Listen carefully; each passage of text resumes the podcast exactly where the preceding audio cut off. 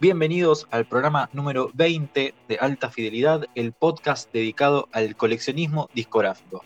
Como siempre acá Kid Axe conduciendo con distintos invitados y quien me acompaña hoy es alguien que ya tiene años de experiencia laburando y girando con música y con esto del entretenimiento. Craneó proyectos como por ejemplo un documental acerca de los Red Chili Peppers llamado A Fanatic by Choice y además en el año 2015 fundó Spoiler Time, que es una de las páginas web más importantes de, América Latina eh, con respecto a series, películas, entretenimiento y en la actualidad sigue dirigiendo ese proyecto. Eh, el nombre de mi invitado de hoy es Andrés, pero es mucho más conocido como Rana Funk. Loco, un placer, ¿cómo estás, Che? ¿Qué haces, querido? Bien, todo bien, por suerte.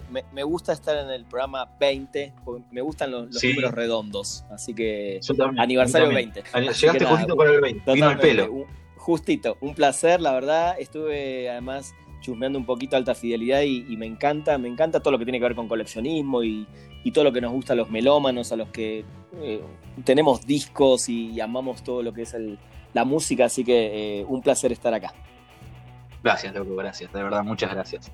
Bueno, hablando, hablando ya de, coleccionismo, ¿cuáles fueron los primeros discos que escuchaste por algún familiar, los primeros que conseguiste? ¿Cómo te iniciaste en este hobby? Mira, tengo un recuerdo perfecto, puntual, de los primeros dos cassettes que, me compré y los primeros que empecé a escuchar como con ganas, que, que fue en la primaria, estoy hablando del año 83, 84, eh, porque tenía por un lado, bueno, una, una amiga que era muy fanática de Depeche Mode, a esa edad, ¿eh? estoy hablando cuando teníamos 10 años, un poquito menos, eh, y el papá que viajaba mucho le había traído unos cassettes, entonces me acuerdo perfectamente de, escuchar esos cassettes. Y después cuando, cuando mi mamá en un momento me dijo, bueno, te voy a dar dinero para que te compres tus primeros cassettes, me compré dos, uno era Llena tu cabeza de rock 1984, que eran estos compilados con como las bandas que estaban de moda en ese momento, que tenía canciones de The Police, de Nena, de Men at Work, creo que Billy Joel, y después otro cassette de una película que se llamaba Breakdance, que asumo que debe haber sido mi primer iniciación en el hip hop, género que hoy, el día, hoy al día me encanta eh, del cual obviamente fui haciéndome fanático ya de adolescente, pero bueno, creo que fue como quizás mi primer acercamiento con el hip hop, esta película de breakdance que sucedía en Nueva York en principio de los 80s. Esos son los cassettes. Cuando después, bueno, uno, uno va creciendo. Eh, yo nunca tuve vinilos, hasta eso te lo voy a contar en un ratito, hasta hace unos años. Ah, eh, pero me inicié muy fuerte en el tema del coleccionismo. Si se le puede llamar coleccionismo, algunos se enojan, dicen que los CDs no se coleccionan, pero para mí sí. Eh, empecé a finales de los 80, principios de los 90, cuando un vecino que también viajaba mucho a Miami para traer tecnología baja un día a mi casa con un eh, Discman. Para mí, yo no entendía, no sabía ni qué era eso. Eh, y me hizo escuchar como la calidad que, del sonido y se me hizo increíble y enseguida obviamente le dije a mis papás, por favor apenas podamos comprarnos un equipo de CD. Eh, y los primeros dos CDs que me compré fueron dos singles de Depeche Mode. Yo en esa época era muy muy fan de Depeche Mode, que eran fines de los 80s. Eh, y me compré Enjoy the Silence y Personal Jesus en CD. Así que esos fueron las dos compras así, con, ya con dinero mío propio. Em, y después de ahí al año siguiente que empecé a abrir mi espectro musical, me acuerdo perfectamente que compré Time's Up de Living Color porque empecé a escuchar más rock y esas son las bandas que, que, empecé a escuchar cuando tenía 14, 15 años. Y automáticamente unos meses después salen en septiembre eh, los discos de Nevermind de Nirvana y Blood Sex Magic de los Peppers que fueron para mí son si te tengo que decir dos discos que marcaron mi adolescencia fueron esos dos Así que esos son las compras o los inicios de, los primeros discos que yo, por lo menos tengo recuerdos, seguramente hay más cosas en el medio, pero esos son los que más me marcaron. Y los vinilos, como te dije antes, eh, yo no coleccionaba vinilos por una cuestión de que en mi casa no había, o había cuando era muy chiquito, vinilos, no sé, de Meteoro, cosas de niños. Eh, pero se ve que en algún momento se tiraron, se regalaron y, en ese momento, por lo menos en mi familia, se volvió obsoleto el tema de, tener una tornamesa o un tocadiscos. Eh, y hasta el año 2010, antes de venirme a vivir a México, que fue el año en que me vine a vivir, mi mejor amigo, uno de mis mejores amigos, Larva, con quien también tuve el, gusto y placer de, tocar muchos años juntos, eh, me regaló Ritual de lo Habitual en vinilo y ese fue el primer vinilo que tuve así como mío propio y a partir de ahí, bueno, arranqué ya una colección que hace 10 años hasta el día de hoy ya abarca todo, básicamente. Buenísimo. Rana, bueno, como, como dije ahí en la intro, también sos músico, sos eh, baterista. Eh, ¿cómo, ¿Por qué elegiste la batería como instrumento? ¿Cuáles fueron los, bateros que, te influenciaron? Uh, qué linda pregunta. Esa en realidad, eh, soy, voy a decirlo siempre, soy baterista por casualidad, o más que por casualidad, porque justamente Larva, quien te contaba recién, y el Lagarto, dos de mis mejores amigos en el secundario, cuando estábamos en segundo año, esto debe haber sido aproximadamente 1989, más o menos, por ahí, 1990, eh, me vinieron un día así en un recreo y me dijeron, ¿querés tocar la batería? Estamos haciendo un grupo. Yo dije, sí, yo en mi vida había agarrado... así de una, de mandado. Sí, dije, sí, claro. Eh, nunca había agarrado un palillo de batería en mi vida, no tenía ni idea, jamás le había pegado una batería en mi vida. Eh, yo lo único que tenía era un teclado y intentaba componer, como venía del mundo más de Depeche Mode, intentaba como componer algo más electrónico. Eh, entonces fui con un amigo, baterista argentino también, que tenía un kiosco de revistas en el barrio Boedo, eh, Walter, y le dije, me invitaron a tocar la batería, ¿me prestás dos palos? Me dijo, claro. Sacó dos palos que tenía ahí, ya los tenía con él porque todo el día estaba ahí también golpeando revistas. Lo llevé a mi casa, me puse arriba de mi cama también, así, agarré revistas, diarios y empecé a pegarle arriba de, Nevermind de Nirvana, no me lo olvido más. Eh, a ver qué onda, al mes y fuimos a una sala de ensayo y la verdad que lo hice bastante bien. Eh, y ahí em, empecé a estudiar batería con, un profesor de jazz, eh, que fue mi profesor. y nada, ahí empecé y, claro, lógicamente mis, primeros, mis primeras influencias en la batería fueron Chad Smith de los Peppers, eh, Dave Grohl de Nirvana y mm, William, William, Calhoun de, Living Color. Como que creo que esos tres fueron mis reales y mis verdaderos maestros. Eh, y le podría sumar Mike Bording de Fey No More, que si bien tiene una técnica diferente porque él toca como zurdo, aunque es derecho, toca como zurdo, porque tiene el ride a la izquierda eh, y, le pega el tambor con la derecha. Bueno, tiene una técnica muy, muy, muy diferente, digamos. Creo que se puede decir que esos fueron como mis cuatro maestros, porque sin nada, la, obviamente no estoy al nivel de ellos, pero si me ves tocar te vas a dar cuenta la influencia de ese tipo de bateristas más que, más que de otros. Buenísimo. Bueno, nombraste ya a Chad Smith y quería que nos cuentes cómo fue tu encuentro con él. También quería que nos cuentes cómo fue la, producción del disco que, armaron ahí tributo a los Peppers, que no, me acuerdo en qué año fue, el Ají Puta Parió. ¿Cómo fue esa experiencia de, conocer a Chad, de mostrarle el disco, de ver que los Peppers le prestaron atención al tributo? ¿Cómo, cómo vivieron eso? Bueno, eso estuvo increíble y, y es como un círculo bastante cerrado toda esa historia, porque en el año 2000 yo vengo a tocar por primera vez a México con Timmy O'Toole, que es la banda de toda mi vida. Eh, nos fue muy bien y la idea era volver en el 2001. Pero bueno, pasan algunas cosas concretas de, no poder viajar, de no ponernos de acuerdo. Eh, entonces en el 2001 yo decido por primera vez viajar a Estados Unidos desde Argentina. Eh, y, y parte de ese viaje era a Los Ángeles. Para mí era un sueño poder conocer el lugar de donde habían salido los Peppers, básicamente. Creo que yo no tenía quizás otra referencia de Los Ángeles más que los Peppers y más que todo, todo eso. de, California, todo eso.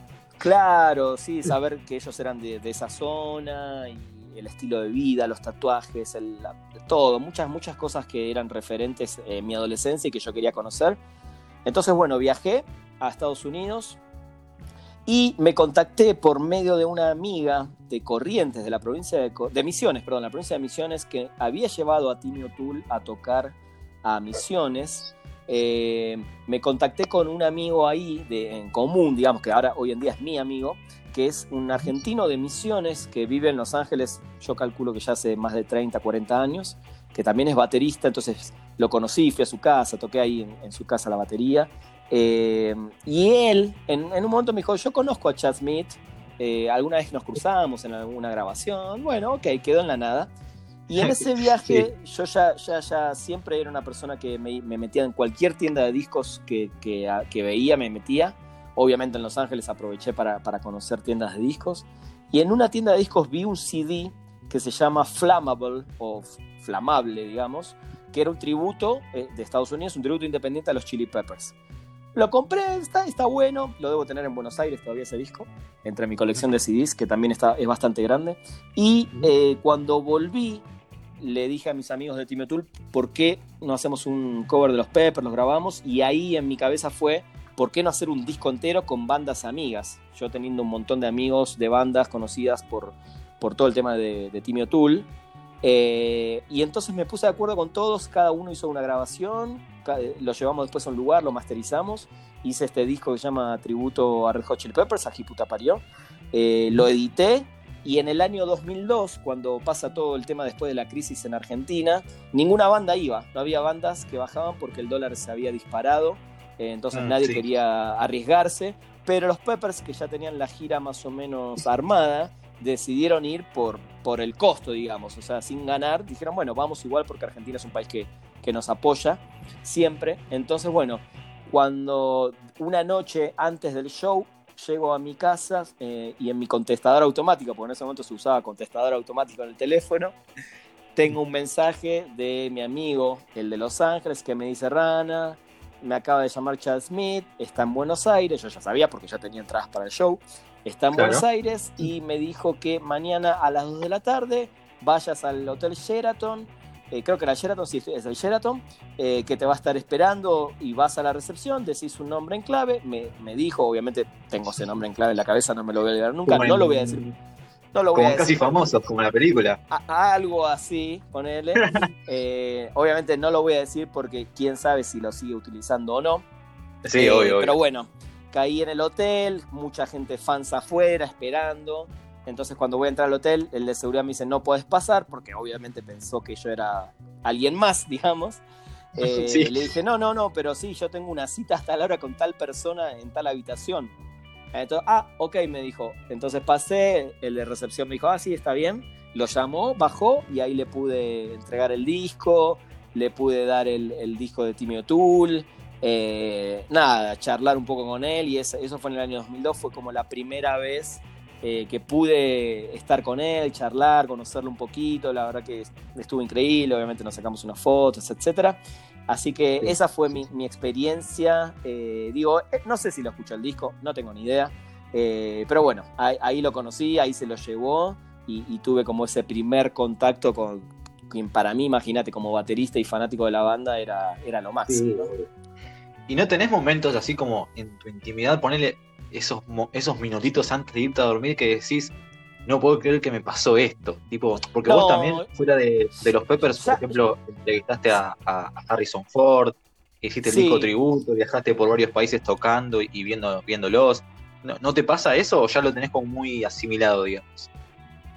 por un lado, con ellos, eh, a ver, sí me pasa que cada vez que los veo tengo la suerte de, estar con ellos, sobre todo con Chad Smith, que ya, ya, me conoce, ya sabe quién soy. Sí, sí me pasa que me emociona cada vez que lo veo. Eh, quizás en esos días, en ese momento, sí seguramente me iba a dormir pensando en eso. Te estoy hablando de hace 20, 18 años atrás. Sí, casi sí, 18 eh, claro que a sí, claro que a esa edad era mucho no porque ahora no sea emocionante. A ver, hace en el año 2012, creo que fue, los Peppers vienen a México y estuvimos ahí en el hotel y cuando pasa Anthony Kiss, yo me frisé. O sea, sí, sí, obviamente, sí, sí siento esas cosas, claro que sí. O escucharlo cantar en un backstage cuando me invitan y puedo yo estar del otro lado. Sí, sí, todas esas cosas son emocionantes, o que pase Fleet te salude. Eh, claro que sí, pero no, no, no llego a la noche y digo, uy, qué increíble no, y con Harrison Ford, por decir ahora, claro que es una súper emoción y para mí es de las cosas más grandes seguramente que me van a pasar en mi vida a nivel de fan de, alguien del cine, porque yo soy súper fan de, las películas y sobre todo de, algunos personajes de Harrison Ford. Pero creo que también como lo hago ahora también de manera profesional, eh, trato también de tener como esa separación de las cosas eh, y quedarme con ese recuerdo. Y claro, claro, es un recuerdo que no te digo diariamente, pero periódicamente lo veo o veo, o veo una foto que justo estoy viendo fotos y, me encuentro con algo así. Eh, sí, claro que sí, me emociona, pero ya lo vivo creo de otra manera. Creo que hay cosas que, que son más emocionantes en la vida que simplemente encontrarte con, con, alguien del que sos fan, que obviamente me agradezco y si sigue pasando y me siguen pasando esas cosas, claro que voy a estar agradecido cada vez que me pase, ¿no? Totalmente. Pero como que lo tomo un poquito más relajado porque si no es como mucha adrenalina también. Claro.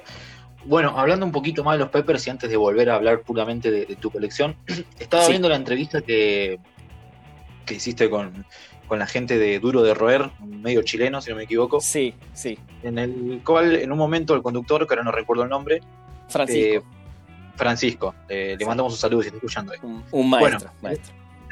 Eh, en un momento, bueno, lógicamente, como fan de los Peppers que sos, te pregunta qué te parece la, vuelta de Fruciante a, la banda.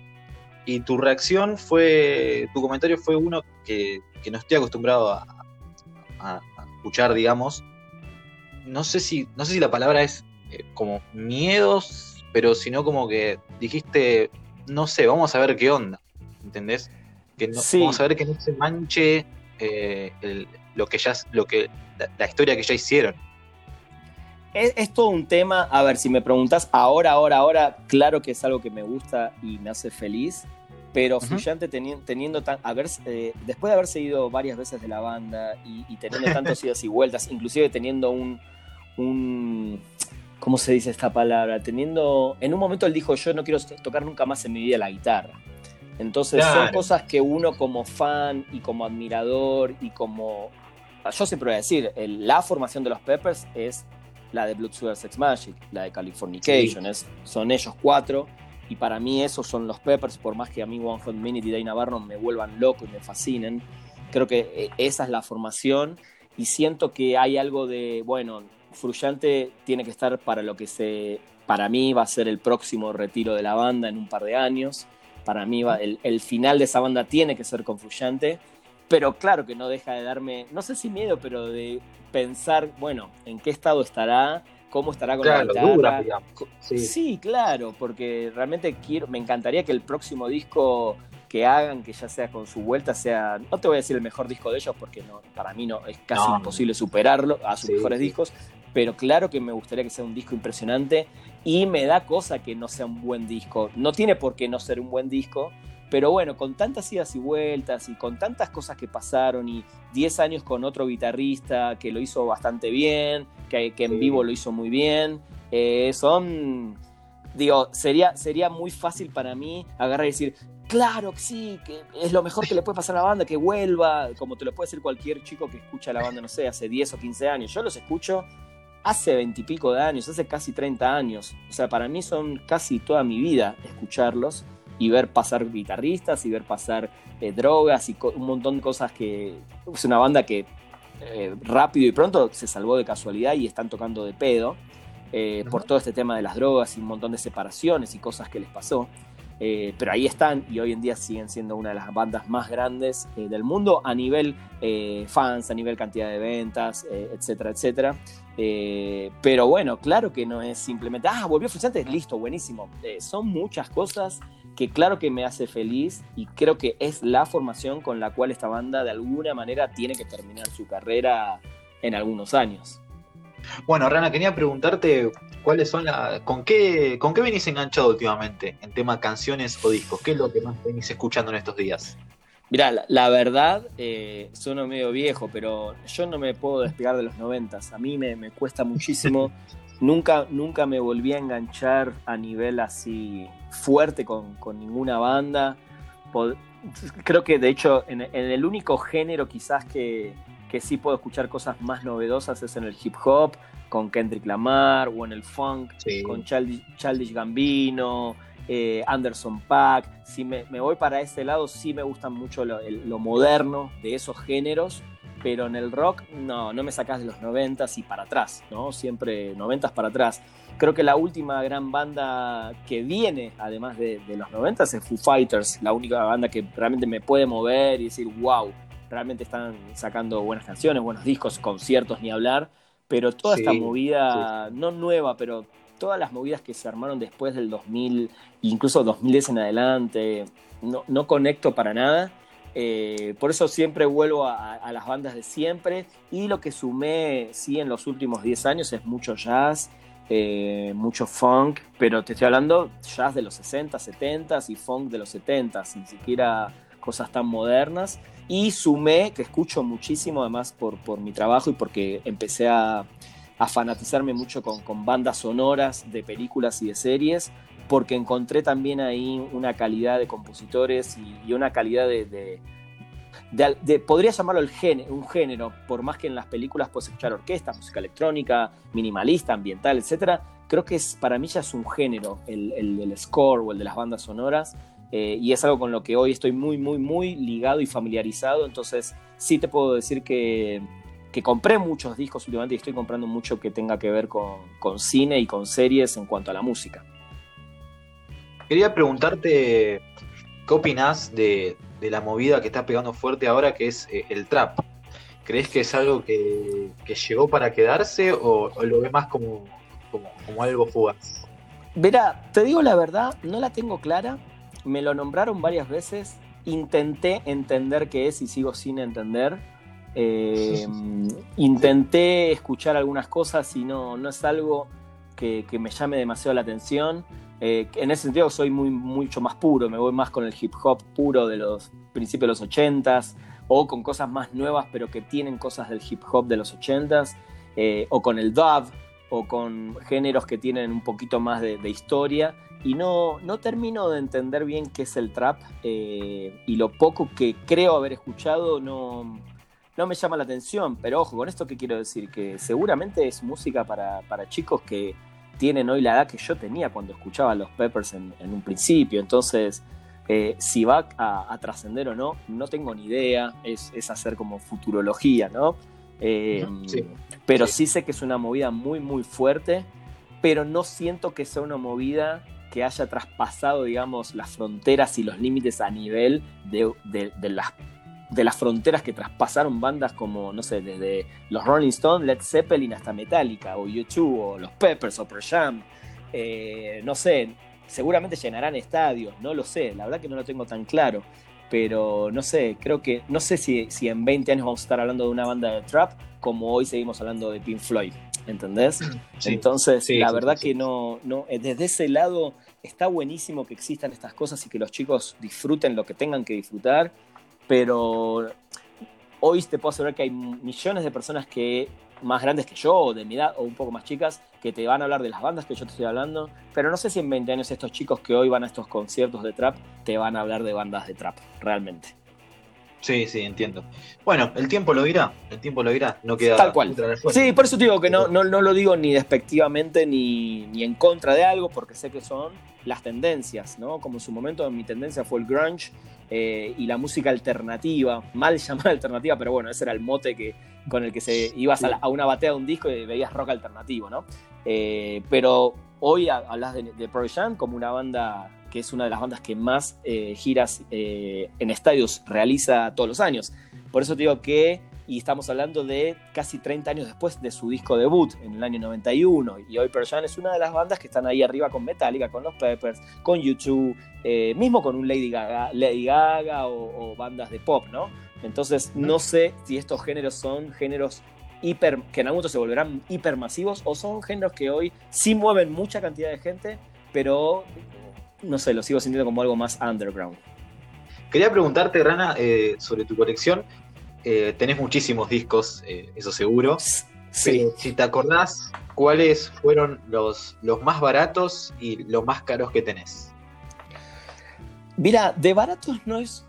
No lo sé porque mm, hubo muchas épocas donde me iba a, estos, a estas ferias de discos o, o, lugares donde venden discos viejos o mismo en algunas tiendas de discos, hasta antes de este boom boom del disco de vinilo, conseguías discos, no sé, por te voy a hablar en pesos mexicanos, pero para que te hagas una idea, no sé, 50, 100 pesos argentinos, ponele.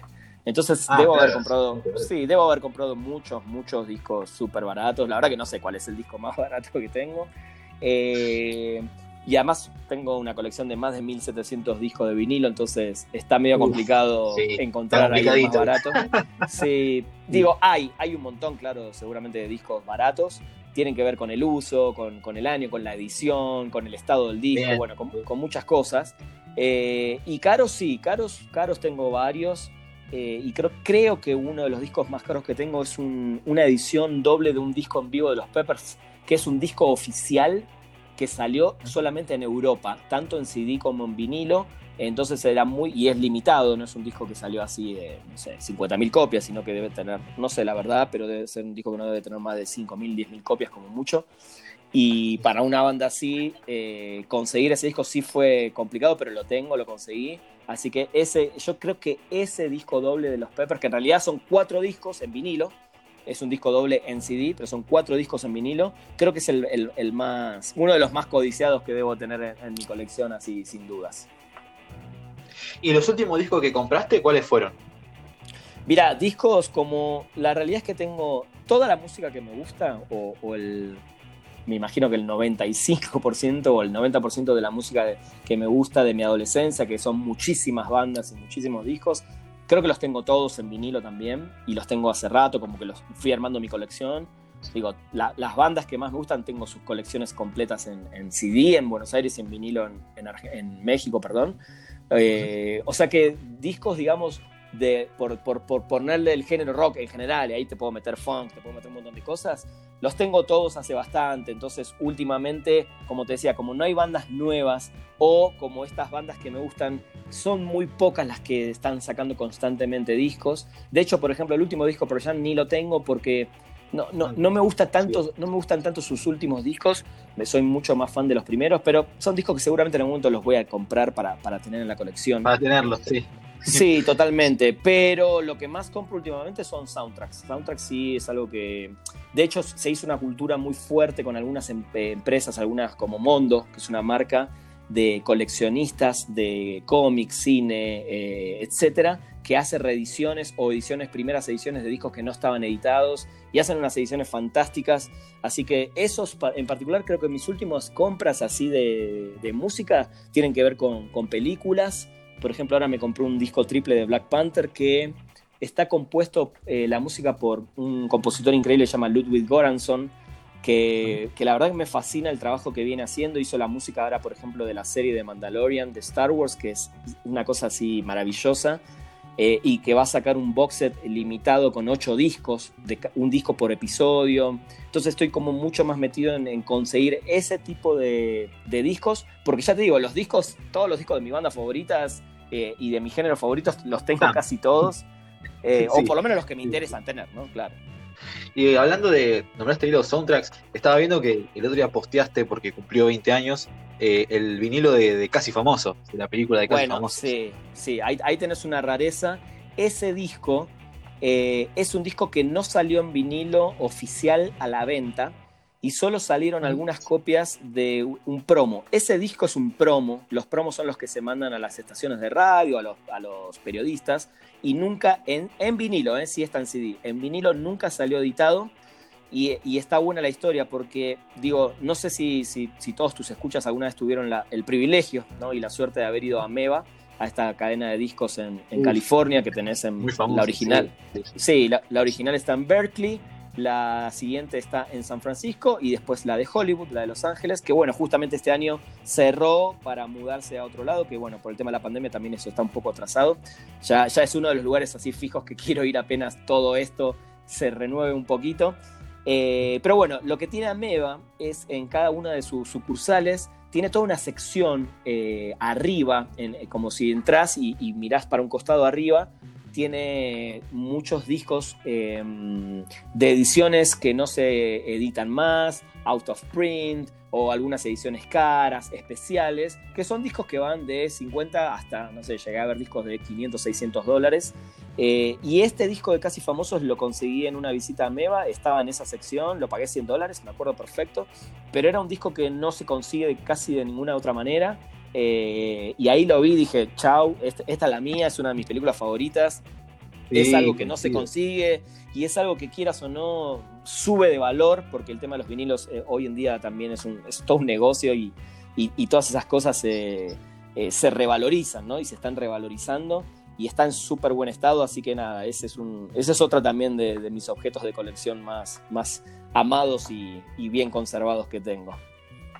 Es una muy buena película. Ayer la vi, ayer la vi de nuevo porque, bueno, por los 20 años eh, qué buena película. ¿Cuáles son tus escenas favoritas de esa película? Mira, hace poquito hice un especial en Spoiler Night Show, que es un show que hago los martes en vivo por Spoiler Time, por las redes sociales. Eh, y sin dudas, todas las escenas donde aparece Philip Simon Hoffman, que, que hace el, personaje de Lester Banks. que Lester Banks, este, este gran crítico de los 60, 70 en Estados Unidos de rock, eh, súper irreverente, súper en contra del, business, digamos, del, gran negocio del rock and roll. Eh, todas las escenas donde está él se me hacen fantásticas porque es un tipo muy puro y cómo le habla y cómo de alguna manera lo... Es una aconseja, Sí, lo aconseja, es como una especie de padrino de William, de este personaje, de este niño que empieza a meterse en este mundo. Eh, claramente las, pocas escenas que hay de la banda tocando en vivo me encantan. De hecho hay un bootleg, hay un director's cut que tiene las escenas completas que lo recomiendo muchísimo de la banda. Esa, esa es la que tengo yo. Ah, eso es una maravilla. Eh, y claramente la, parte de Tiny Dancer, cuando suben al, al micro y cantan Tiny Dancer, es así, piel de gallina, mal. No, esa es tremenda, esa es tremenda, es muy buena. Y la escena, escenas de, Lester Vance me encanta cuando se pudre todo con William y la banda y, y lo llama Lester. Y Lester le tira una frase ahí muy buena que es tipo algo así como eh, lo único que tiene valor en este mundo es lo que compartís con alguien cuando no sos genial. Algo así le tiro. Eh, claro, porque él todo, el tiempo le decía, vos no sos cool, vos eh, sos como yo, nosotros somos inteligentes. No somos, Y además, en esa, en esa hoy, hoy a todo el mundo uno le dice, ah, qué cool. Pero en esa época el significado de la palabra cool era realmente utilizado para los rockers o para la gente que uno suponía que era, era mejor, ¿no? En, cierto sentido, o tenía onda. Eh, y ellos eran los uncool, ellos eran los tipos que en realidad eran inteligentes, pero, pero no tenían nada para darle, ¿no? Eh, no, esa película es, así fantástica en, todo, en todo nivel, a todo nivel. Es muy buena, sí, es fantástica, muy buena. Eh, ¿Y qué otras rarezas tenés en tu colección, Rana? ¿Qué otras rarezas de vinilos? Sí, sí, sí, de vinilos, sí, de toda la colección en general. Mira, de, vinilos tengo varias cosas de jazz que hoy en día también no son tan, tan fáciles de conseguir, o primeras ediciones. Eh, y otra cosa que tengo son, es toda la colección, me falta solo un disco de John Frusciante eh, para tenerlos todos en mi colección, y son discos que al haber sido limitados, solo algunos tuvieron reediciones, eh, son discos que hoy cotizan muy alto y no son tan tan fáciles de conseguir. Eh, y después, por ejemplo, en el tema de soundtracks, cuando salió la última película Tarantino, Once Upon a Time in Hollywood, eh, se había anunciado el disco doble con, su portada, etc. Pero para la salida de la película no llegaron a prensar eso y lo que hicieron fue prensar un álbum en una portada blanca que tiene pegada arriba un sticker con la firma de Tarantino. Eh, y hubo una edición especial, creo que solo de 500 copias que se vendieron en Ameba y en alguna otra tienda de Los Ángeles. Eh, y tengo un gran amigo que se llama Jesse Pacheco, que lo conocí también a través de los, de los fans de los Chili Peppers. Hoy es un gran, gran amigo mío que vive en Los Ángeles y él siempre me dice: cuando necesites algo, me avisas. Y le dije: ¿Te animás? ¿Vas a Ameba para comprarme este disco? Bueno, y fue fue y me lo compró. Así que son, son esas cositas que, también eh, uno valora mucho en el mundo de la música, como también se, acercó, y yo en este caso me acerqué a ciertas personas a través de la música y hoy son de, mis mejores amigos, cosa que me, parece fantástica. Y después rarezas, eh, tengo discos, por ejemplo, de Helmet, tengo Betty, que es una edición que no, se conseguía, creo que ahora hay una reedición, eh, tengo un disco de Mother Love Bone antes de que sea, la banda se haga conocida. Eh, tengo la caja de Pearl Jam de Ten, que es una caja aniversario que salió en su momento con, un montón de cassettes y libros y fotos. Digo, sí tengo, tengo varias cosas ahí muy interesantes. Este disco de Almost Famous que te decía, para mí es, una joya en mi colección, que es un disco de promo. Tengo el, disco primera edición de Tron Legacy de Daft Punk, que va a haber una reedición, hubo reediciones, pero bueno, siempre uno también trata de conseguir las, las primeras ediciones. Eh, y por ejemplo, uno, un soundtrack que también sé que es, muy caro y a veces eh, es casi inconcebible, es el soundtrack de, The Shining, del Resplandor, de la película de Jack Nicholson y Kubrick, eh, que creo que son de los, de los que están ahí entre, entre mis cosas así raras y, favoritas. ¿Y entre tu colección tenés así algunas bandas, alguna, alguna cosita ahí que como que como sería como un placer culposo que escuchas así a las escondidas o, no tenés problema? No, no, no, no. No, mira, te digo la verdad, para mí el placer culposo em, nunca estuve a favor de, la frase, digo, si te gusta, te gusta. O sea, y si a alguien no le gusta, eh, le pasa lo mismo con las películas. Me pueden gustar películas que quizás uno considera placeres culposos, pero yo nunca, nunca, nunca manejé ese ¿cómo se dice? Es, ese adjetivo de culpa en, en, el arte.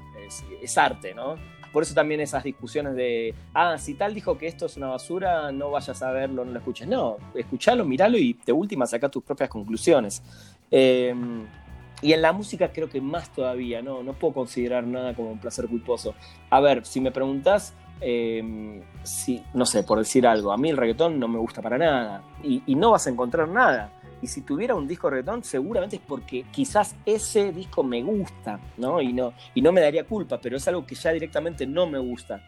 Y así todo te puedo asegurar que en mi colección vas a escuchar desde discos de pop hasta Pantera. Eh, y no vas a escuchar de death metal porque a mí el death metal no me gusta, ¿entendés? Eh, pero en, todo el aspecto del rock vas a encontrar discos en mi casa, pero de tantas cosas tan disímiles, desde los Beach Boys hasta Rollins Van y en el hip hop vas a escuchar, vas a, encontrar toda la colección de los Beastie Boys, Run DMC, Public Enemy, Cypress Hill eh, y Kendrick Lamar. Entonces son cosas completamente disímiles dentro de un mismo género, pero ninguno, ninguno, ninguno me, da culpa absoluta de nada. ¿eh? Volviendo a hablar un poco de, los Chili Peppers, bueno, vos los viste un montón de veces eh, por distintos países. Sin embargo, ¿hay alguna canción que, que nunca escuchaste en vivo, supongo que alguna del One Hot ah, Minute, si me vas a decir. sí, claro, claro. Que, te gustaría escuchar en vivo y no, no tuviste suerte, puede ser más de uno, obvio. De, One Hot Minute, eh, todas menos Aeroplane, porque digo, yo, tuve la, la, desgracia de no tener manera de verlos cuando giraron con Day Navarro. ¿Por qué? Porque vivía en Argentina, porque en esa época no, era tan fácil programar un viaje a Estados Unidos, eh, ni, ni, barato, ni, ni, era una época donde yo, no sé, me sobraba el dinero para hacerlo. Tuve la oportunidad de viajar muchísimo más desde que me vine a vivir a México, porque México, quieras o no, geográficamente, primero está al lado de Estados Unidos. más cerca. Y, y, segundo, yo tuve la suerte de hacer un viaje a Europa por primera vez en mi vida hace ocho años. Eh, que justamente armé el viaje en base a la gira de los Peppers. O sea, me fui haciendo un viaje siguiendo por donde ellos iban a tocar. Si no, tampoco hubiera quizás tenido tanta suerte. Eh, entonces, todo lo que es One Hot Minute, salvo Aeroplane, que tuve la suerte de verla en la última gira porque Josh, el guitarrista, sí quería tocarla y ellos accedieron. Eh, sí, de One Hot Minute me encantaría escuchar el disco entero en vivo, cosa que va a ser imposible. sí.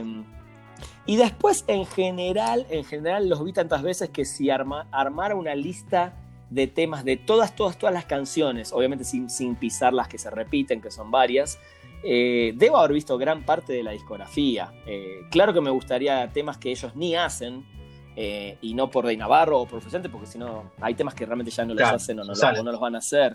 Pero, pero creo que sacando One Hot Minute entero o salvo Aeroplane, creo que sí tuve la suerte de ver casi todas las cosas o canciones que, quiero, que me gustan y que hubiera deseado elegir para que toquen, seguramente. Buenísimo, Rana. Eh, bueno, como te dije el otro día por WhatsApp, eh, quería que, eligieras, eh, sé que es difícil elegir solamente 10, pero 10 discos esenciales en tu vida que te hayan marcado por, por algún motivo vamos, si querés, eh, ¿puedes elegir 10 discos? Sí, de, hecho tengo 11 y es, es muy difícil porque a veces, eh, a veces te dicen elegí uno o elegí tres, que es imposible, pero hoy cuando quise elegir los dije, puta, sí los tengo, pero tendría que meter tantos, tantos, o sea, se van a quedar tantos afuera, pero bueno. Sí, obvio, obvio.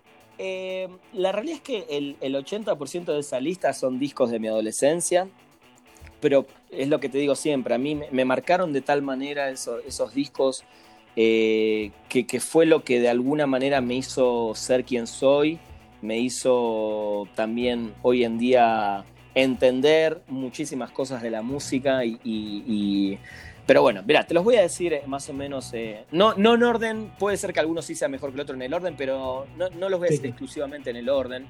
El primero que no puede fallar y para mí es, sí es mi mejor disco, es el disco que no me podría... No, si algún día esa, viste esa típica que te dicen, ¿qué, qué, qué te llevarías a una isla? Bueno, si me pudiera llevar un disco y algo, y algo para escuchar ese disco sería Blood Sugar Sex Magic. O sea, Blood Sugar Sex Magic sin duda para mí es, es la Biblia, es, es el disco de los Peppers, no, no hay nada que lo, lo, pueda superar en ningún aspecto. Creo que es la perfección, es el, el mejor momento de ellos, cuando Fruyante todavía estaba eh, estaba sólido en sus ideas, en su manera de tocar, en, su... En su punto más alto. Mira, no sé si es su punto más alto en cuanto a... A ver, hay mucha gente que disfruta del Fuyante después, de la segunda, de la vuelta de Fuyante. De la vuelta, eh, sí. Sí, porque hasta creo que tiene canciones, no sé si la palabra es comercial, pero quizás más accesibles para el público en general. Eh, pero lo que hace Fluyante en, en Blood Sugar, yo no lo había escuchado jamás, jamás, jamás en ningún disco de nada que tenga que ver con música ni con nada. Entonces siento que la, la, la originalidad eh, que tiene Fluyante en ese disco se me hace una cosa así apabullante. Creo que ese disco es, es es impresionante y entiendo el por qué hay gente que no le gusta o no lo entiende. Creo que es un sonido muy crudo también. Creo que al que le gusta el rock le va a gustar más One Hot Minute o le van a gustar más canciones de By the Way o de Stadium Arcadium y no tanto Blood Sugar, que es un disco que está mucho más basado en el bajo, pero las cosas que, que, tiene de guitarra son completamente así, fuera de, de, este universo. Para mí es, es una cosa impresionante. Eh, el segundo disco que elegí es el disco que a veces me preguntan qué disco eh, importante te hubiera gustado grabar como baterista. Y claro que Blood Sugar también, pero creo que no hubiera llegado a los pies de Chad Smith jamás. Eh, y es Check Your Head, que es este disco de los Beastie Boys. Eh, sí, que, que, además es su primer disco donde ellos se animan a tocar los instrumentos eh, en post de, de, la grabación. Antes eh, habían hecho todos discos con samples de, de, diferentes beats de batería. Y acá dijeron, vamos a tocar, ¿no? Y sale un, un mix de, de, punk, hip hop, hardcore, eh, rap, eh, funk, eh, dub, que, que me, se, cuando yo lo escuché, yo también, es un disco que salió en el 92, si no me equivoco, yo venía ya, yo ya tenía la cabeza abierta con los Peppers y con todo este estilo, pero cuando escuché ese disco de los Beastie Boys también dije, wow, ¿cómo, cómo puede ser que una banda, porque hoy, es muy común irse para atrás y escuchar este tipo de discos tan variados, pero en ese momento, además en Argentina, no era tan fácil el acceso a la era música. Una, una, una, novedad, una locura. Era toda una novedad, era ir al Parque Rivadavia, para los argentinos que están escuchando y de, de que tienen un poco mi edad, se van a dar cuenta y van a saber de qué estoy hablando, pero para el que no, eh, era conseguir discos en un lugar eh, pirata, porque la verdad es que era un lugar pirata, eh, y, y entender que el que traía ese tipo de discos entendía que estaba trayendo un estilo de música que quizás uno no conocía, pero decía, ok, si lo estás trayendo y si esta banda me suena o, o tengo una idea de quiénes son, me lo compro. No, no, había un YouTube, un Spotify para ver de qué me estabas hablando. Era, vamos, a ver qué onda y, y, te lo comprabas. Y si no te gustaba, te ibas al fin de semana siguiente y lo vendías. Cosa que yo no hice nunca, sí. porque la verdad que tuve la suerte de, de, de, enamorarme de cada cosa que iba consiguiendo. Y Check Your Head para mí es otra biblia musical. Eh, y es la demostración de que el hip hop no solamente es un rap y un MC, o un DJ y un MC, eh, sino que es algo mucho más grande. Para mí este es el, el disco fundamental de, del género. Bueno. Eh, otro disco que para mí es fundamental es Angel Dust de Fey No More. Fey No More, te voy a decir, Axel, que es la primera banda que yo escuché de este estilo que mezcla el, el metal con el funk, con el rap, eh, que fue en el año 89 cuando sacaron The Real Thing y escuché Epic, que es un himno de Fey No More, y lo vi sí, a Mike sí. Patton y también viendo a Mike Patton decía, yo quiero ser Mike Patton, quiero cortarme el pelo al costadito, quiero ponerme bermudas escocesas, estar arriba en el escenario y tirarme con el micrófono y enredarme. Y en esa época también no, no, no, no, no había eso, no existía esa, ese estilo, esas cosas, y no existía tampoco en las bandas que las bandas del colegio o las bandas que uno podía llegar a ver a través de, no sé, de sus hermanos mayores. Por eso Timmy O'Toole es lo que fue, fue, lo que fue y por eso nosotros curtimos tanto esto que hicimos un producto que estaba lo más parecido posible a esta movida. Eh, entonces, para mí, Angel Dust, que era el disco que iba a hacer, es así, este disco era el disco que tenía que haber hecho que Fey fuera la banda más grande del rock de esa época. Pero fue el disco que los, eh, los, sepultó porque es un disco muy oscuro, no tiene nada que ver con The Real Thing, que era el disco que, le, hacía abrir los shows a Guns N' Roses, que salieron de gira con Guns N' Roses, y este disco es otra cosa, la, prensa no lo entendió, el público no, no, lo compró, eh, fue un disco que prácticamente los hundió como banda, eh, y a mí se me hace una cosa increíble. Creo que si le preguntas a los, más fanáticos de Fey No More, este es uno de sus discos favoritos. Eh, y creo que son esos discos que con el tiempo uno eh, revaloriza, o por lo menos los que en ese momento dijeron, ¿qué es esto? Creo que con el tiempo lo revalorizaron bastante. Eh, y para mí es Angel Dust es un disco fundamental en, la historia de la música. ¿Qué más? Voy a seguir. hay una banda que se llama 311, 311, que se convirtió después, sí, señor. 311 se convirtió después de los Peppers en mi banda favorita. Eh, creo que también lograron un mix de, géneros eh, muy difíciles de mezclar y ellos lo hacen con una naturalidad increíble, como son el reggae con el metal, porque las guitarras, casi todas las guitarras, salvo que sean una balada o una canción muy tranquila, son metaleras, son guitarras muy pesadas. Eh, con dos cantantes, uno más melódico, el otro rapeando, antes de Linkin Park, ya existía 311. Eh, pero Linkin Park, bueno, fue una banda que comercialmente se hizo muy famosa. Eh, y 311 para mí es sinónimo de, vida eh, positiva y de buenas vibras. Y musicalmente a mí me, también me volaron la cabeza en, esas, en esos domingos del Parque Rivadavia donde los conseguí. Y a partir de ahí no paré de fanatizarme con ellos. Los vi en vivo un montón de veces, por suerte. los llevo tatuados también. 311 a mí se me hace genial. Y el disco es Music, que es su disco debut. Creo que todos los discos son buenísimos, pero ese fue el que me, también me, abrió la cabeza a un mundo nuevo. Te voy a meter en el medio uno que nada que ver, que es eh, Violator de Depeche Mode. Creo que Violator de Depeche Mode es el disco que realmente logró que la gente que no, no le gustaba Depeche Mode porque, porque, no sé, porque uno era rockero y no podía escuchar música electrónica, está, está esa, siempre esa, esa estupidez de... ¿no? esas rivalidades. Sí, esas por suerte ya no está muy presente, ¿viste? Va, por, suerte. Sí, sí, estoy de acuerdo. Totalmente. Creo que Depeche Mode con Violator demostró que es una onda hiper rockera, súper oscura, con canciones increíbles, con un vivo impresionante. Eh, y ese fue el disco así que también hizo un quiebre por completo en la música eh, música para las masas, que su disco anterior es una genialidad también, pero con este se fueron a otro nivel. Con, con Violator se fueron a un nivel así hipermasivo. Eh, y a mí también me tocó vivirlo justo en, antes de, todo esto que te contó de los Peppers y todo, me tocó vivirlo justo en una época donde uno empieza a definir sus gustos musicales cuando tiene 13, 14 años y, y empezás a, a, entender un poco más eh, de la música. Así que Violator.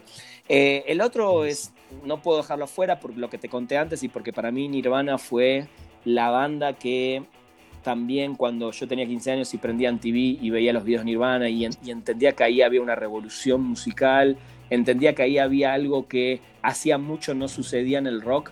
Y de hecho para mí, después de esa revolución, no hubo ninguna más por el estilo, no hubo nunca más una movida tan, tan Em, tan natural, no, algo que, estuvo, no sé, pensado. Ok, fue ayudado por, por, por MTV, por el hecho de que MTV te pasaba el video de Smells Like Teen Spirit casi 20 veces por día y entiendo que eso te lava un poco la cabeza, pero siento que, ¿no? Cosa, cosa que hoy no existe, ¿no? Hoy cada uno elige qué ver y en qué horario verlo, pero bueno, eh, yo agradezco muchísimo a MTV por haber llegado a mi vida en ese momento y haberme hecho conocer un montón de bandas como estas.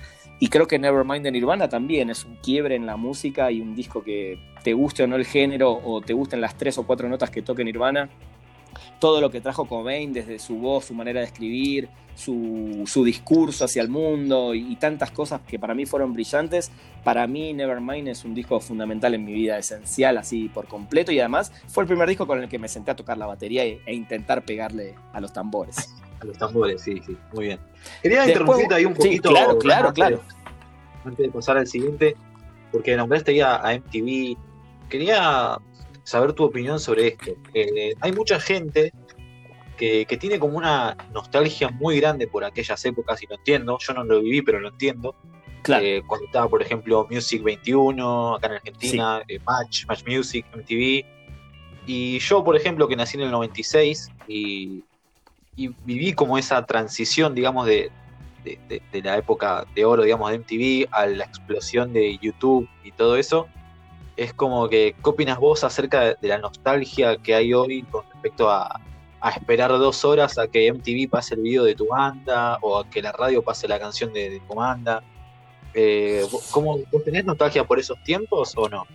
Claro que sí. Eh, a ver, son muchas cosas. A ver, por un lado, lo que decís de YouTube, para mí, y lo puse anoche en un tweet, a mí lo, más genial que se me hace que hay en YouTube son los conciertos de todas estas bandas que si no fueran porque están ahí en YouTube, quizás uno, no solo quizás no hubieras podido ver alguna de estas bandas, sino que hay un montón, un montón de conciertos que no tendrías ningún tipo de acceso para verlos, porque ni siquiera hay conciertos ahí que ni siquiera es que se transmitieron en vivo.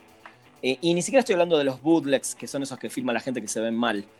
Em, pero sí, sí, a mí lo que me gustaba de esa época era, creo que uno valoraba mucho más las cosas, y te estoy hablando ya a otros niveles, no solo de la música, el hecho de eh, poder esperar algo, el hecho de que sabías que había que estar en un lugar a cierto horario para poder verlo, creo que uno valoraba o esperaba, y, creo que a la larga es eso sí yo Em, siento que hacía que uno, no sé si es la palabra es que se interese más o que disfrute de otra manera lo que hoy sabes que te levantás a la hora que querés, lo buscas en Spotify, lo buscas en un lugar y lo tenés, lo cual es contradictorio lo que voy a decir, lo cual es maravilloso, que hoy entres, pongas tres palabras claves y ya estés escuchando lo que querés. Eh, por un lado es maravilloso, pero siento que también esa, esa facilidad para conseguir hoy las cosas y esa poca búsqueda que uno tiene que hacer, justamente tiene que ver con lo que te decía antes de, ir al Parque Rivadavia, ver 10 discos y decir, wow, a ver cuál me compro. Eh, el que tiene la mejor portada, el que me, dice el chico que lo trajo que suena a tal. En, cambio, hoy agarrás, buscas todos, los escuchás todos y elegís y compras lo, que más te rinde, digamos, o lo que más te sirve. Eh, entonces creo que esa nostalgia sí, sí yo la extraño, sí, sí me gustaba mucho esa cosa de, la búsqueda, del, de la sorpresa. Hoy ya no existe, hoy no hay sorpresa, hoy la búsqueda es google.com eh, entonces siento que en ese sentido tengo el privilegio de decir que crecí también como en una última camada de, melómanos que eh, disfrutábamos el tema también de sorprendernos, de encontrar, de, esperar la salida de un disco. Digo, hoy también esperas la salida de un disco, lógicamente, pero de repente estás en internet y, sale el video de tal y dices, ah, mira, ya está en YouTube, ok, lo voy a ir a ver. Usted eh, filtra dos días antes, ¿viste? ponele, ponele. Por eso sí, sí yo soy nostálgico en ese sentido. Eh, pero sí entiendo cuando alguien hoy te dice, pero antes tenías que estar las 24 horas a ver si pasaban un video. Claro, sí, sí, y no estaba bueno porque tenías cosas que hacer y no puedes estar todo el día en la tele. Y hoy vas y lo buscas y encontrás lo que querés. Digo, todo tiene su pro y su contra. Para mí la mayor, el mayor pro que tenía eso era eh, esa sorpresa y, esa, esa cosa de ya te digo, de, que te sorprenda algo, de, que aparezca de repente, de que, que estás ahí. Eh, y hoy es como todo muy al alcance de la mano, entonces para ciertas cosas laborales creo que está buenísimo, eh, pero para otras cosas es como que hoy ya es todo igual, por decirlo así, ¿no? Sí, hace una banda una, una, canción, sale, la escucha, está en todos lados, está ahí, va, eh, pero antes, inclusive, si vamos a ponernos un poquito más a hablar de los discos, siento que los discos también eran una obra completa y hoy es, puta, hay que sacar un single, hay que tocar en un festival y bueno, hay que hacer más canciones para completar un disco. Pero antes eh, creo que el arte de hacer completo un disco era, era también diferente. Sí, totalmente. Se nota en las ediciones. Eh, Cannes también traían unos libros con buenos artes, todo. Y últimamente, bueno, me ha pasado de comprar, por ejemplo, hace un, par de años compré un disco de los Black Keys. Eh, y cuando lo. Era un digipack y cuando lo, abrí, e, es, un póster de, la tapa del disco. Y, nada más. tal cual, tal cual. Sí, sí, sí. Pero, pero bueno, Rana, quería saber, quería saber tu opinión sobre eso. Pero bueno, seguimos con los discos. Dale, dale, te digo los últimos. Eh, bueno, obviamente Ritual del Habitual también, de este disco de James Addiction, otra de mis bandas favoritas, que por suerte en estos últimos años, digo, si bien es una banda que me hubiera gustado ver a principios de los noventas, antes de que se separaran por primera vez, eh, en esa época de psicodelia y locura que, vivían en Los Ángeles, por suerte hace, desde el 2010 en adelante los vi varias veces, eh, y se me hace una banda también fundamental para, la historia del rock, para, todas estas bandas que vinieron después de esta movida alternativa de Los Ángeles y de California. Creo que James Addiction es otra banda así padre de, casi todo la música como la conocemos hoy.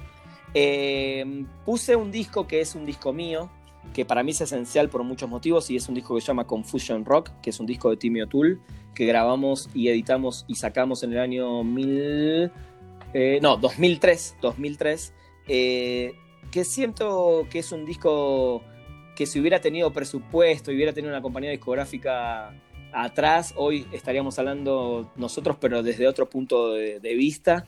Eh, creo que Timmy O'Toole es una banda para mí única en su estilo, en Argentina, obviamente, que supo mezclar justamente el, cositas del grupo del funk con el rap metal de bandas como Rage Against the Machine, eh, y que teníamos un show en vivo así muy, muy poderoso.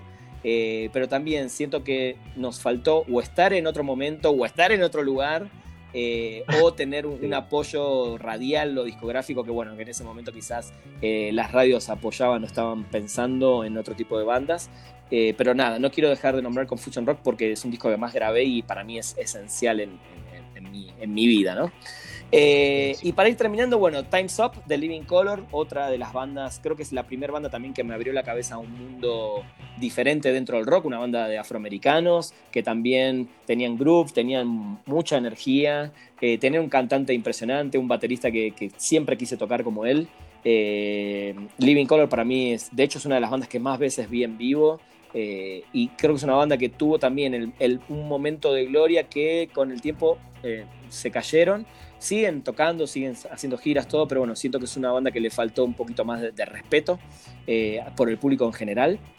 Y para cerrar, no puedo dejar de nombrar Kind of Blues, que es el disco fundamental del jazz, un disco de Miles Davis, con una formación impresionante. Eh, creo que es el disco además para el que no se anima con el jazz, ese es un disco fundamental para, para empezar a escuchar jazz, porque siento que muchos jóvenes o mucha gente dicen, no, esa es música de, de viejos, o es música de negros, ¿no? esas estupideces que a veces eh, se dicen, y creo que el jazz es un género eh, impresionante con unos músicos maravillosos, sobre todo entre los años 40 y 70 eh, y que todavía hoy en día hay muchas bandas reivindicando el jazz y hay, muchas propuestas nuevas de jazz, pero bueno, Miles Davis es creo que fundamental. Y el plus, ya que me permití meter un plus porque 10 no me alcanzaban. Elvis es Elvis, exactamente. El Anchor. Eh, es Parliament con Mothership Connection. Parliament es la mamá del funk, es la banda fundamental que llegué a ellos, obviamente gracias a los Peppers, cuando, cuando empezás a escuchar a los Peppers y escuchás eh, entrevistas a Flea o Anthony Kiedis, las de las primeras bandas que te nombran son Parliament, son Funkadelic, y a partir de ahí me fui a, conocer qué era todo esto que ellos escuchaban en su adolescencia. Eh, y llegué a un mundo de funk impresionante. Tengo toda la discografía de Parliament y de Funkadelic. George Clinton, el papá del funk, productor de uno de los discos de los Peppers, el segundo, que es Freaky Styley. Hay un mundo impresionante. Em, el funk, para que la gente no se quede con una idea extraña, no, es la música disco, que también me gusta la música disco. El funk es, es un género un poco más psicodélico de los 70s, con bajos con mucho groove, con guitarras muy rockeras, por eso recomiendo mucho que escuchen Funkadelic sobre todo para el que le gusta el rock y quiera entrar en el mundo del funk. Creo que toda la discografía de Parliament Funkadelic, pero bueno, Parliament Mothership Connection es un disco así fundamental también en, la historia de la música. Buenísimo, Rana. Eh, para ir cerrando, eh, quiero que le cuentes a, los oyentes en los proyectos en los que estás metido, eh, un poquito del documental, si querés también, como para que te conozcan y, promocionar tus cositas. Es tu momento, tu espacio. Dale, dale. Bueno, del documental lo que les puedo decir es un documental que hice en el año, entre el año 2013 y 2015, que es un documental sobre los fans de los Red Hot Chili Peppers alrededor del mundo tuve la suerte de viajar y conocer muchos y hacerme muchos amigos fanáticos de la banda. Van a encontrar en ese documental fans de Estados Unidos, México, Argentina, Chile, Italia, Rusia, Japón, eh, Alemania, Escocia, etcétera, etcétera. Y es un, es un documental, la verdad que está muy lindo. Eh, y siempre lo recomiendo que no lo veas solamente si sos fan de la banda, sino si sos fan de cualquier banda o de algo. Si eres fan de algo, creo que A Fanatic by Choice te da una perspectiva y te, hace empatizar mucho con los sentimientos que uno siente por un artista en general y las cosas que, las locuras que a veces uno hace por ese artista o cómo te salva la vida en determinadas ocasiones. Digo, hay, hay historias realmente que son, eh, la música realmente le salvó la vida a gente. Eh, y estoy hablando a nivel de salud, no simplemente a nivel mental. Eh, y a nivel pasional, sino mucho más, mucho más profundo. Entonces, a Fanatic by Choice lo pueden encontrar, es a fanaticbychoice.com, está para ver gratis en internet. Eh, y sí lo recomiendo mucho porque la verdad que está, está, está muy bueno, a pesar de, de, haberlo hecho desde México y Argentina a la vez con, con un amigo. Y bueno, fue todo un proceso bastante eh, largo y complicado, pero se logró. y después, bueno, a mí todo lo que sea, lo que hice musicalmente lo, encuentran en Spotify, está, eh, que es, mi banda de siempre, fue Timio Tool. Ahí buscan Timio Tool, eh, están nuestros discos. Tuve un proyecto después también con Larva, que es el cantante original de Timio Tool, y también con La Preta, otro gran amigo, que se llama Americana Sound System que es un proyecto que cada uno desde su país eh, ideó y cuando nos juntamos las veces que, viajo, viajé a Argentina, nos juntamos en una sala de ensayo a, ensayar un par de horas y de ahí directo a una sala a grabar. Eh, hay dos discos, están muy buenos. Eh, el, Americana, a, diferencia de, Timmy Tool, tiene un poco más de funk y de alegría, de vibra que Timmy Tool, que era una banda un poquito más funk metal, un poquito más directa, más, más así puño a la cara. Eh, Americana Sound System van a encontrar un poquito más de groove y algo un poquito hasta más bailable dentro del funk, dentro del hip hop y dentro del, metal, que es lo que nos gusta. Eh, así que se los recomiendo. Americana Sound System también está bueno. Eh, y después nada, estoy con Spoiler Time, que es un proyecto maravilloso que tiene que ver con cine, con series, eh, con todo este mundo de entretenimiento que, está fuertísimo en estos últimos años, sobre todo el mundo de las series. Lo pueden encontrar en las redes sociales como It's Spoiler Time y la página es spoilertime.com. Ahí también van a encontrar unos podcasts que empezamos a hacer este año y hay dos en particular que hago yo. Uno se llama Perdimos el Guión, que son entrevistas con gente del entretenimiento, desde gente que se dedica a hacer soundtracks, directores, productores, youtubers, eh, periodistas, etc. Y Spoiler Tracks, que es un, proyecto personal para Spoiler Time mío que me encanta, que es la historia de los compositores de música para, cine y series, que la verdad que me encanta, me encanta investigar, me encanta hacerlo y, ojalá le den amor porque está, está, está bastante bueno. Eh, y a mí me encuentran como Ranafunk, así arroba ranafunk con F-O-N-K al final. Está mi página web eh, donde tengo ahí todo lo que voy haciendo. Eh, hago colaboraciones en radios, eh, hago un montón de cosas. Eh, y en mi cuenta de Twitter y de Instagram ahí van a poder seguir un poco el día a día de lo que hago y charlar. Y nada, así como te encontré a vos, Axel, con este fantástico podcast de alta fidelidad que ya con el nombre y la gráfica me, encantó. Gracias, Nada, invito a la gente ahí que quiera también compartirme eh, cosas de música, de cine, de series, estoy súper abierto a charlar con todos, me encanta, me encanta hablar de las cosas que me apasionan. Eh, así que nada, eh, ahí me pueden encontrar y espero que, hayan disfrutado de esta horita de, charla musical. Buenísimo, loco, un placer en serio tenerte acá como invitado de, alta fidelidad. Yo personalmente hace, hace ya algunos años que más o menos estoy al tanto de, de lo que vas haciendo, te conocí con el documental, así que, así que bueno, loco, un gustazo, che. Gracias. Está buenísimo, buenísimo, Axel. Y dale, dale con todo, porque eh, estos proyectos son los que uno se nota que los hace desde el, desde el corazón y la pasión y desde el gusto de hacer algo y no porque alguien te lo está pidiendo. Así que seguile con todo y alta fidelidad de por vida. Gracias, loco, gracias. Y gracias a ustedes por escuchar este programa de hoy. Hasta acá llega esta edición y será hasta la próxima semana. Muchas gracias, Che, hasta luego.